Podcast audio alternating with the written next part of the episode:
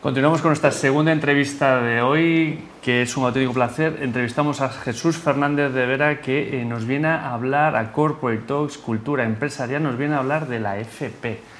¿Qué tal, Jesús? ¿Cómo estás? Muy bien, encantado de estar aquí contigo, Benito. Muchísimas gracias por venir, Jesús. Jesús, eh, FP, eh, yo vengo de un mindset que la FP no tiene la misma fama y gracias a ti lo he descubierto que lo que es hoy FP Cuéntanos, ¿cómo lo ves? Pues es un comentario que me hace mucha gente de manera muy, muy habitual y yo ya he mm, formulado todo tipo de respuestas ante esa pregunta, de lo más creativo, y últimamente lo hago simplemente con, con datos. ¿no? Eh, y el dato es el 100% del alumnado de grado superior que tuvimos el curso pasado se colocaron al día siguiente de terminar su formación. Entonces, ¿qué formación pública o privada eh, es gratuita. Yo trabajo en, en, un instituto de formación profesional público. Eh, te garantiza eso, ¿no? te, asegura que puedas tener un 100% de colocación al día siguiente de terminar tu, tu, formación. Ya está, con eso está todo hecho. Has acabado la entrevista, señora. Es que es brutal, es que 100% en un país con un ¿Cuánto es el paro, el paro juvenil? ¿Un 60% roza? Pues no, está más bajo, pero bueno, también eh, es cierto que, la, tasa de desempleo de los titulados de formación profesional, especialmente los de grado superior, es, es, un dato incontestable. O sea que eh, la clave está que todavía luchamos con con el desconocimiento. No voy a decir ese estigma social porque en realidad no hay, yo creo que no, hay ningún estigma sino el desconocimiento. ¿no? Muchas veces la propia creencia que tiene la mayoría de la gente que no se ha asomado a, ver qué es la formación profesional, de que es una pues, formación de segunda categoría o, es una vía muerta para aquellos para aquellas personas que a lo mejor no son capaces de, adquirir una vía académica pues, más convencional. ¿no? Eh, y lo cierto es que ahora este momento es como el boom de la formación profesional porque las empresas son las que están demandando cada vez más técnicos eh, cualificados, técnicos sobre todo eh, superiores, aunque también técnicos de grado medio. y entonces la demanda que hay es bestial. Y de hecho a raíz de esa demanda se han creado muchísimos ciclos muchísimos ciclos formativos, se han creado muchísimas escuelas privadas para ofrecer precisamente formación profesional eh, de la rama tecnológica sobre todo. Yo por primera vez estoy viendo en programas mm, en prime time publicidad sobre formación profesional, que es una cosa que, resultaría impensable en, otra época, y es debido precisamente al gran encaje que hay entre este tipo de estudios y, el mundo laboral. ¿no? La, la, conexión tan próxima y la necesidad de muchas empresas que cada vez más nos demandan técnicos y no damos abasto, no, no tenemos gente o no conocemos gente ni siquiera de promociones anteriores para, para, enviarles porque la mayoría ya están colocados y están bien colocados. ¿Cuál es la ventaja de una formación profesional frente a otro tipo de una licenciatura? ¿Cuáles son las, las el secreto del éxito?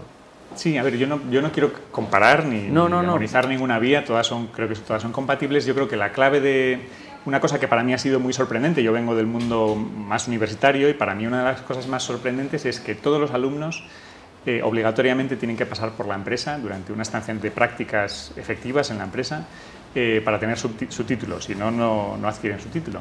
Em, entonces, em, son prácticas además que están relacionadas con su, lógicamente con el, desarrollo profesional que han tenido a lo largo de la, de la fase teórica y precisamente esa proximidad con el mundo de la empresa es lo que hace que, la formación que demos sea muy flexible y esté muy cercana a las necesidades reales de la empresa. El mundo cambia así y cada día más rápido, entonces la formación profesional es muy flexible en el sentido de que puede dar respuesta a esas demandas cambiantes que cada vez más tienen las, empresas. Entonces, eh, creo que esa proximidad al mundo de la empresa y a las necesidades reales que tienen las, las empresas son a lo mejor las claves para que este encaje en el mundo en el mundo profesional sea tan, tan bueno.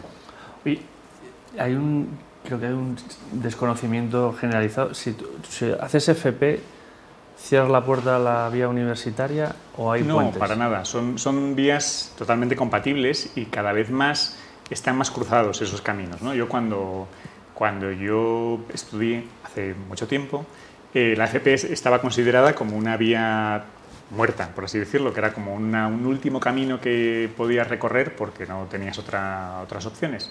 Sin embargo, ahora es un camino totalmente paralelo al camino tradicional de hacer un bachillerato o una universidad, incluso muchas veces se entrecruzan. Entonces, eh, contra todo pronóstico, cada vez más eh, personas que tienen formación universitaria acuden a la formación profesional y al revés.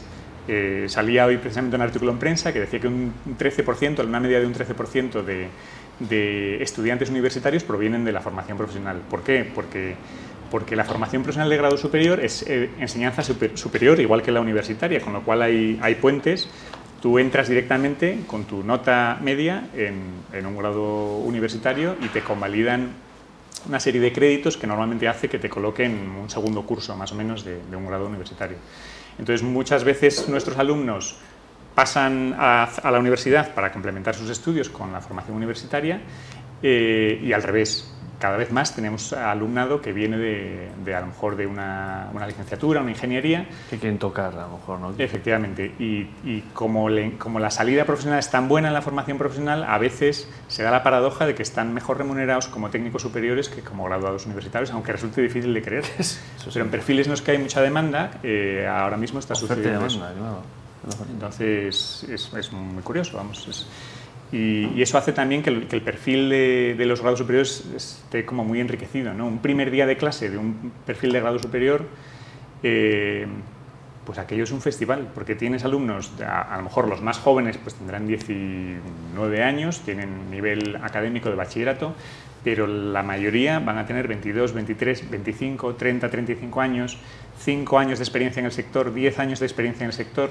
Estoy pensando ahora en una clase en la que hay dos personas de más de 50 años, entonces, claro, cuando tú pides participación, pides ejemplos, pides anécdotas, pides... Mm, tíos tiene... Pues son personas que enriquecen muchísimo eh, el grupo y que tiran también hacia arriba, tiran del resto eh, y que tienen un nivel de motivación especial, porque cuando ya tienes una prolongada carrera profesional y vuelves a los estudios es porque te interesa verdaderamente obtener un título y estás más motivado que nadie. Entonces es un, es un, vamos, el talento de la FP, yo me puedo poner aquí todas las medallas que yo quiera, pero reside en gran parte en el alumnado que tenemos, que es un alumnado verdaderamente talentoso y eso hace todo muchísimo más fácil. Eh, como, como mola. ¿Cómo vendes el producto? Totalmente. y, te intento arrancar algún... Eh, ¿Cuáles son las titulaciones estrella que tenéis en el instituto o a nivel nacional? ¿Cuáles creías, que son los perfiles más demandados?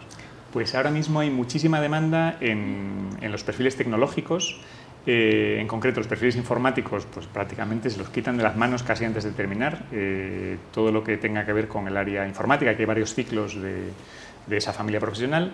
Y lo tecnológico, en concreto, los relacionados con, con la electricidad y la energía. Que yo en mi instituto damos este ciclo y, también son, son ciclos, ciclos que tienen muchísima, muchísima demanda.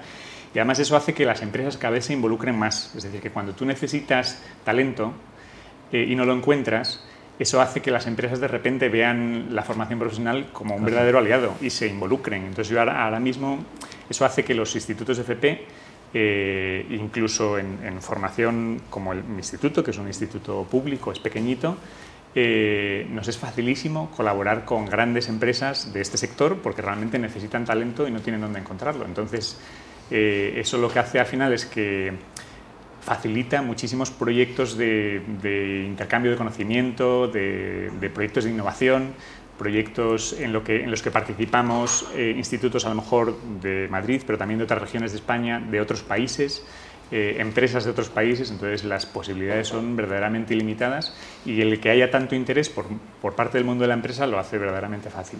Has dado varios conceptos que son como que están, son virales, ¿no? Innovación e internacionalización. FP innovando. Sí, sí, sí, pues... Qué bueno. vamos, que puede resultar a lo mejor difícil de creer bajo ese paradigma como antiguo del, que, hablábamos antes, pero, pero sí que precisamente esa, esa, versatilidad o esa flexibilidad que tiene la formación profesional hace que, que, que el currículo, lo que nosotros explicamos, cada vez más se, se, cambia sobre la marcha de un curso para otro con tecnologías que las empresas van, nos, van pidiendo. ¿no? Y, y, eso, y, también eso unido al alto interés que tiene por parte del mundo de la empresa, pues hace que, que, los proyectos de innovación sean, sean pues cada vez más frecuentes. Hay, mm, ha habido una convocatoria a este curso de proyectos de innovación del Ministerio de Educación. Eh, y, son proyectos, nosotros en nuestro instituto tenemos uno, nos dan un juego bestial, porque al final nos permiten pues, avanzar lo que avanzaríamos en 10 años en uno, pues porque hay financiación, hay muchísimo más contacto con otras, con otras entidades, con otros socios, con otras empresas, entonces realmente es un, es un momento fascinante para la, para la formación profesional. E internalización era el otro concepto. sí, pues de la misma manera también de, de, la Unión Europea especialmente vienen muchísimos fondos eh, para, para, promover ese tipo de, de, movilidades. ¿no? Nosotros en nuestro instituto, por ejemplo, movemos los alumnos que tienen que hacer las prácticas obligatorias, en lugar de hacerlas en Madrid, muchos de ellos eligen hacerlas en otros sitios. Entonces, eh, hemos tenido alumnado pues, haciendo las prácticas en Reino Unido, en Polonia, en Eslovenia, en Lituania, en Francia, Italia, Grecia y, para ellos es una experiencia verdaderamente transformadora. Muchos de ellos a lo mejor no han trabajado nunca fuera de, España y el hecho de, salir a un sitio desconocido con, bueno, con mucha incertidumbre al principio, con muchísimos miedos, les da muchísimo miedo ir, pero el hecho de mm, abrirse su camino en un lugar extranjero, hostil, diferente, con un idioma que no es, el, que no es su lengua madre, eh, les hace sentirse a su vuelta que se pueden poner el mundo por montera y que ya no van a buscar trabajo mm, al lado de su barrio, sino que, sino que podrían trabajar en donde fuera. Entonces es un proceso también transformador que es muy, muy, muy gratificante. Y también nosotros los, los, profesores nos movemos constantemente pues, para visitar otros institutos, otras escuelas, otras empresas en el extranjero, que eso también nos da mucha, mucha visión de lo que se hace en otros países y nos, nos enriquece. Y de la misma manera recibimos pues, la semana pasada, eh, nosotros tuvimos dos visitas, una de, de 15 profesores directivos, directores de escuelas de Canadá, que ahí las escuelas son campus de 20.000 alumnos, eh, y, otro grupo también de 13 profesores de Múnich, de Alemania. Entonces, ese, intercambio también genera proyectos, genera sinergias y genera posibilidades de, pues, de internacionalizar la, formación de, nuestro alumnado, que es al final el, objetivo. Bueno, yo, yo, yo, me llevo eh, muchos tips para, para cambiarme el mindset y cambiárselo a mi mujer para meter a mis hijos en el FP, que tengo al segundo que seguro que le vendría bien para lo que de tocar, ¿no? De, y desde ahí irte, si quieres, a la universidad o, Totalmente, es muy importante tener en cuenta que yo siempre pongo el ejemplo de, de dos personas, ¿no? Una que va por la vía convencional y termina en la universidad y otra que hace ese mismo camino eh, pero a través de la formación profesional. Hace un ciclo eh, de formación profesional de grado medio, hace su estancia en la empresa, otro de grado superior hace su estancia en la empresa y luego lleva a la universidad y allí se encuentran los dos.